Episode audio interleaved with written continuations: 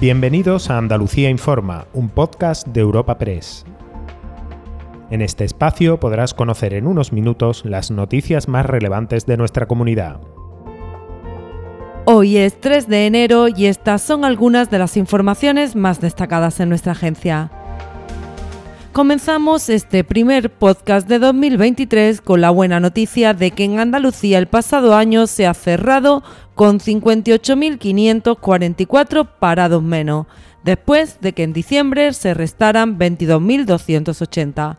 Desde el gobierno andaluz han destacado la buena evolución de nuestra economía tras tres meses seguidos de descenso del desempleo. Pero los sindicatos, aunque aplaudiendo estas cifras, ponen el foco en la precariedad y en que nuestra región sigue registrando sola una cuarta parte de todo el paro nacional.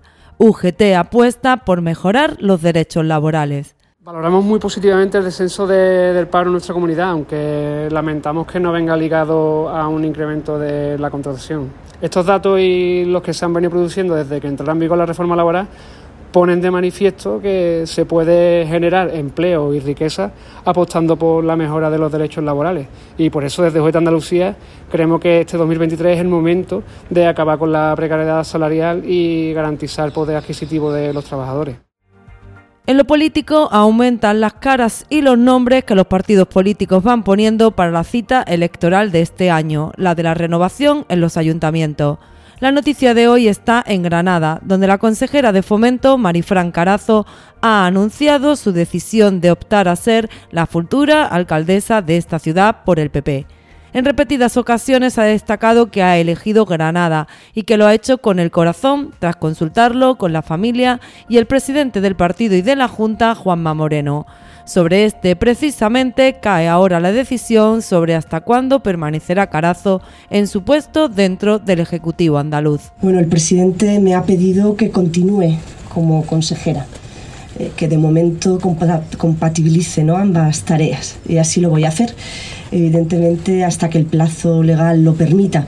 Creo que hay que seguir impulsando muchos proyectos, algunos muy importantes también para Granada, para su ciudad, para su provincia y así me lo ha pedido el presidente y lo voy a hacer.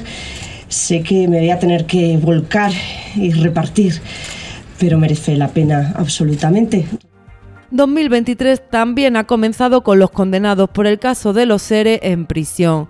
Ayer se cerraron las puertas de varias cárceles andaluzas con los exaltos cargos dentro, excepto el ex viceconsejero Agustín Barberá, que está enfermo, y excepto el expresidente de la Junta, José Antonio Griñán. Sobre este se está aún a la espera de informes médicos y de la decisión de la audiencia sobre si suspende su ingreso en la cárcel también por una dolencia. Entre tanto, desde la Junta de Andalucía han vuelto a reflexionar sobre la recuperación del dinero defraudado. En una entrevista con Europa Press, el consejero de la presidencia, Antonio Sanz, ha insistido en que pelearán hasta el final. Se sigue trabajando y se va a seguir trabajando en recuperar el máximo dinero posible que no hay ni un solo eh, ni una sola causa, ni un solo procedimiento en el cual la Junta de Andalucía haya renunciado al ejercicio de la responsabilidad civil para poder recuperar todo, todo el dinero, con independencia de la calificación que en cada momento se dé a cada, a cada caso. Y cerramos este día con una fiesta rave en La Peza, en Granada, que dura ya desde el 30 de diciembre. El municipio se encuentra entre alarmado y sorprendido por la rapidez de la organización de este evento sin autorización y por el despliegue de infraestructura, ya que hay desde tiendas hasta generadores de energía propio para autoabastecerse de todo. El alcalde Fernando Álvarez ha explicado que se concentran más de mil personas. No tenemos, no tenemos ni idea eh, cómo se ha gestado, cómo se ha organizado, no tenemos ni idea. Nos imaginamos que habrá sido una labor minuciosa porque están perfectamente organizados dentro de ese desorden que, hay, ¿no? Pero la verdad es que no tenemos ni idea. En cuanto a la ubicación eh, de la fiesta, me preguntas por qué, pues, pues me imagino porque tiene una vista magnífica Sierra Nevada, está cerquita de la autovía, es una especie, bueno, de, de llano y que está en alto, es una especie de meseta y allí están en la Santa Gloria. Recuerda que puedes encontrar estas y otras muchas noticias en la sección de Andalucía en nuestra web europapress.es.